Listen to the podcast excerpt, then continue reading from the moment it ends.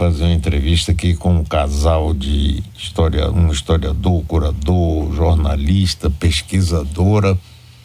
Um casal fantástico, eu tive a oportunidade de conhecer no almoço em que fui convidado é, por, oh, já estão na linha por Frank Gaia Abubaque. Que bom rever vocês depois de tanto tempo. Bia Correia do Lago e Pedro Correia do Lago. Casal maravilhoso, vocês são demais. Eu estava lendo uma coisa interessante. Primeiro, boa tarde, é um prazer enorme rever vocês, muitas saudades. Que esse namoro de vocês, que levou ao casamento, começou com uma mensagem. Pedro tem um pouco de fixação nisso, é o maior colecionador do mundo de mensagens. Bia, conte um pouquinho disso aí para começar a história dentro que nós vamos agora ver.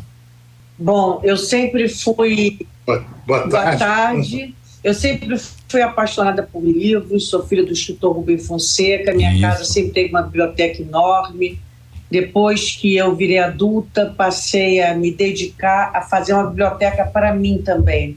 Estudei psicanálise e sempre fiz cursos ligados à literatura e até que fui convidada pelo canal Futura para fazer um programa de televisão entrevistando escritores, onde eu fiquei 16 anos fazendo esse programa. Nesse ínterim, fundei com Pedro a editora Capivara em 2001 e fizemos juntos o catálogo Resonê do Transpost e fizemos também um livro de fotografia do século XIX, escrevi vários textos sobre isso. E, bom, é, a nossa relação sempre passa pelos livros, pela cultura, que, é, que nós temos em comum mais forte. E depois eu virei roteirista da TV Globo até ano passado, fiz uma novela, duas séries, e agora estou dedicada a organizar o arquivo do meu pai, que faleceu em 2020, é, fazendo uma fotobiografia sobre ele, organizando lá na PUC do Rio um colóquio sobre ele para o seu centenário em 2025. E bom. Oi, Mário, tudo bem? Eu tenho ótima lembrança do nosso encontro aí na Bahia. Uh, Bia e eu trabalhamos há mais de 20 anos juntos nessa editora de livros uh, de arte, sobretudo ligados a temas brasileiros. Uh, e a Capivara tem sobreviveu à pandemia, tem andado, tem feito novos lançamentos. E eu não sei de que, que você quer falar, mas seria um pouco isso. Eu escrevi também mais ou menos um pouco mais de 20 livros a respeito desses nossos assuntos, catálogos resonês de, de grandes artistas do nosso passado. Uh, e recentemente também uh, fiz uma exposição dessa minha coleção de manuscritos a qual você se referiu uh, na Morgan Library em Nova York, na Biblioteca Morgan, que é talvez o lugar mais adequado para fazer uma exposição dessa no mundo. E teve 80 mil visitantes. A Tati fez o livro em seis línguas. E no ano passado eu fiz um livro na França sobre a, a coleção de manuscritos do Marcel Proust que eu acumulei nos últimos 45 anos. Não sei muito bem qual é o assunto que você quer, eu falei por alto algumas coisas que talvez pudesse ser assunto. Ô Pedro, ô Pedro e Bia, brigadíssimo vocês aceitarem o meu convite. Pedro é o maior colecionador de manuscritos do mundo, além de escritor. Eu, por coincidência, ontem, eu estava dando uma olhada assim nos livros de minha casa e olha que sai aqui, aquele livro seu sobre seu avô, Oswaldo Aranha. Você é filho de embaixador, de diplomata e neto do grande Oswaldo Aranha, que foi ministro da Fazenda Relações Exteriores. Foi o homem que, inclusive, presidiu a conferência da ONU que criou o Estado de Israel, portanto, ele sempre é homenageado por isso e pelo papel dele. É o Brasil que sempre tem o privilégio de abrir a, a Assembleia Anual das Nações Unidas. Agora, essa coisa do manuscrito, você, falou, você tem manuscritos aí fantásticos. Como é que surgiu e como é que você fez essa coleção, Pedro? Olha, Mário, o tempo uh, explica tudo. Quer dizer, eu coleciono há mais de 50 anos. Eu comecei garoto, com 12, 13 anos, eu comprei minha primeira carta. E uh, de lá para cá eu participei de muitos leilões, visitei muitas livrarias especializadas no mundo inteiro. E cada dinheirinho que eu ganhava, eu comprava uma carta importante, uh, sei lá, do Einstein, do Freud, do Darwin, do uh, Proust, do Newton, sei lá, do Beethoven, do Mozart, do, uh, você sabe, é bastante variado as pessoas que podem interessar a gente. E o que me interessa, quer dizer, o que faz o valor de um manuscrito é o conteúdo, quer dizer, então é uma carta com conteúdo trivial, ah, não posso jantar na sua casa amanhã, é, me interessa pouco, mas uma carta que fala da, da obra principal da pessoa, ou quando é um manuscrito literário, no caso do Machado de Assis, por exemplo, ou do Essa de Queiroz, que eu tenho manuscritos importantes, ou quando é uma correspondência amorosa, como no caso do Fernando Pessoa, que nós adquirimos as cartas originais que ele mandou para a Ofélia e depois da Ofélia para ele, e a Bia publicou uh, o, o, o, livro pela Capivara, com a transcrição dessas cartas, aí realmente eu acho, nós achamos na época, quando compramos as cartas do Fernando Pessoa, que era um tesouro cultural também para o Brasil.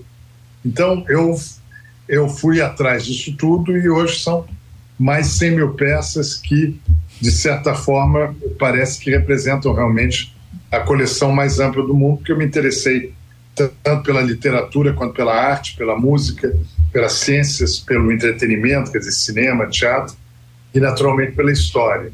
Então, isso abarca praticamente todos os assuntos. Rapaz, isso é interessantíssimo. Vocês estão, inclusive, fazendo uma mostra dessa coleção de manuscritos em São Paulo? Hein? Já acabou. Foi Já acabou. De setembro do ano passado até 15 de janeiro desse ano. O SESC da Avenida Paulista uh, fez um, uma exposição muito bem montada, muito, eu tive muito apoio deles, eles fizeram uma organização extraordinária, mas nós usamos os mesmos móveis uh, desenhados pelo Felipe Tassari e pela Daniela Thomas, que foram usados na exposição de Nova York em 2018, que são uma maneira brilhante de você mostrar papéis. É, eu o que tenho... foi legal nessa Diga, exposição Bia. de São Paulo ah. foi que uh, a exposição de Nova York, que teve enorme sucesso, teve matérias em todos os grandes jornais americanos, e foi um, uma coisa assim, uma montagem sofisticada nesse museu, museu dos livros e dos documentos, poder trazer essa mesma exposição para São Paulo, uma exposição gratuita, aberta ao público, que curtiu super, assim, ficou maravilhado com a exposição. A gente deixou um livro para as pessoas poderem se manifestar. Então, nós temos dois livros com os comentários mais incríveis e admirados das pessoas que foram à exposição e puderam ver de perto documentos de pessoas que eles conheciam ao longe por revistas ou livros de história. Foi muito emocionante essa diferença de público. É, né, e também uh, lá em Nova York teve uh, é, 80 mil visitantes, aqui teve 60 mil na Avenida Paulista. E, uh, mas aqui nós temos uma exposição um pouco diferente, que metade era uh, a exposição Nova York e outra metade com nomes brasileiros e manuscritos da Princesa Isabel, da Tarsila do Amaral, do Niemeyer, do, do Drummond, enfim, uh, de grandes figuras da, da, da nossa... é, Jobim... É, tinha, tinha esse estava nas duas exposições, é o manuscrito do Chega de Saudade, pelo Tom Jobim, que inaugura a Bossa Nova. Nós estamos conversando aqui com um casal de intelectuais, jornalistas, escritores, colecionadores e muito mais, Pedro Correia e Bia Correia do Lago. Bia, o trabalho de seu pai, grande escritor, grande, grande, grande escritor, Rubem, E você está trabalhando agora no, no, no, que vai ser uma exposição, um livro? Como é que é que você vai? Olha, eu estou organizando. Ele, ele deixou sem organizar uma grande quantidade de papéis, manuscritos e correções e caixas com correspondência, coisas de imprensa. Então, estou terminando de organizar esse material e já prevendo que vou fazer uma fotobiografia dele com é, highlights, né? nem sei qual é a tradução de highlights. É, é, pinceladas. Pinceladas do material que eu tenho em mãos, que depois do centenário dele, que vai ser em abril de 2025, maio de 25, é que eu vou ver para qual instituição a gente vai mandar essa coleção porque eu quero abrir para todo tipo de pesquisador depois do centenário, depois que eu tiver feito essa fotobiografia. E o que eu estou muito contente é que o pessoal na PUC do Rio adorou a ideia de fazer um colóquio na semana do centenário, convidando especialistas na obra dele de vários lugares do Brasil e até do mundo. Ô Pedro, e essa exposição de vocês vai ficar em São Paulo só?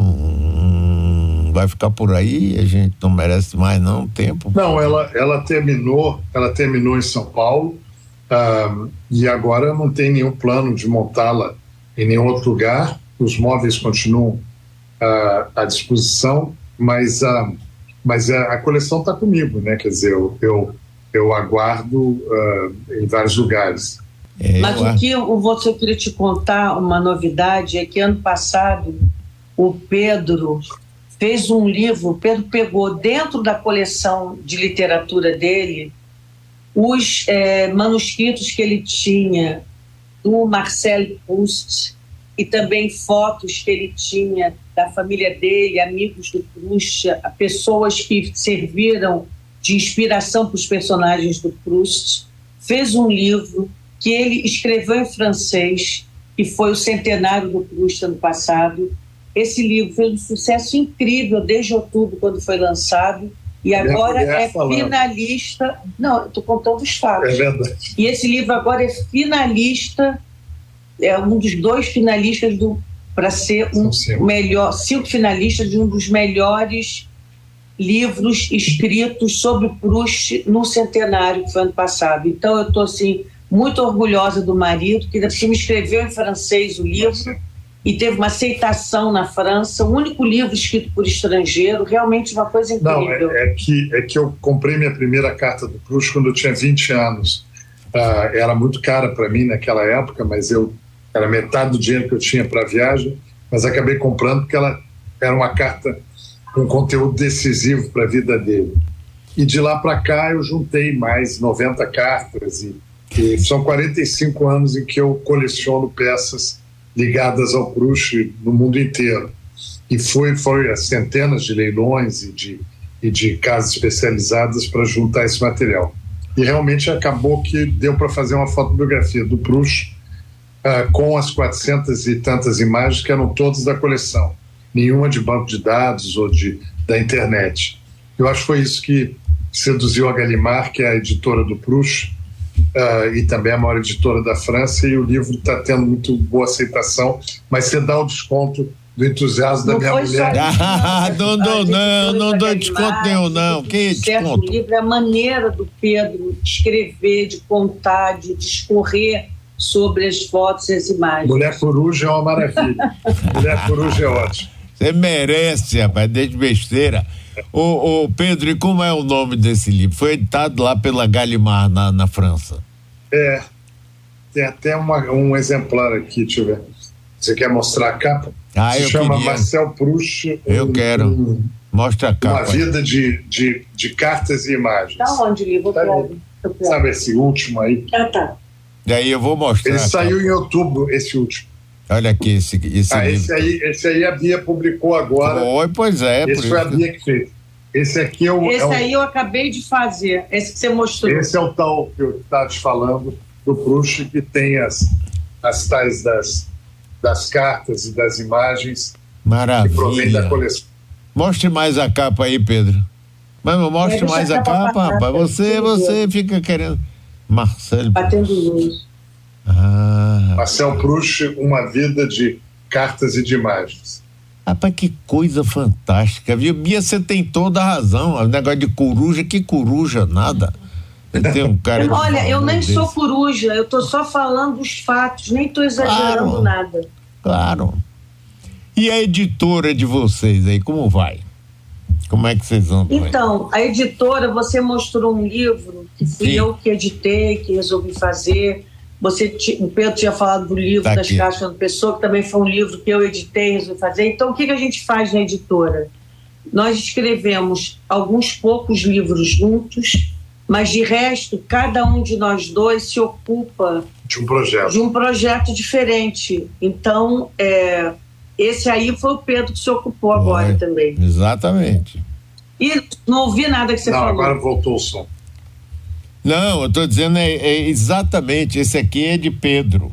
Rapaz, esses livros são extraordinários, a qualidade da escrita, das imagens, é um negócio de fantástico. Para vocês, que casal, viu? Eu vou contar uma história, rapaz. Agora você Você sabe, Mário, a Diga. ideia da nossa editora, quando a gente fundou, foi de fazer os livros que a gente gostaria de comprar, que não existiam no mercado. Por exemplo, o livro do Debré, que é o nosso best-seller, qual foi a nossa ideia? Existiam no, existiam no mercado vários livros sobre o Debré, mas assim, cada um com algumas imagens, alguns desenhos, algumas aquarelas, um ou outro óleo.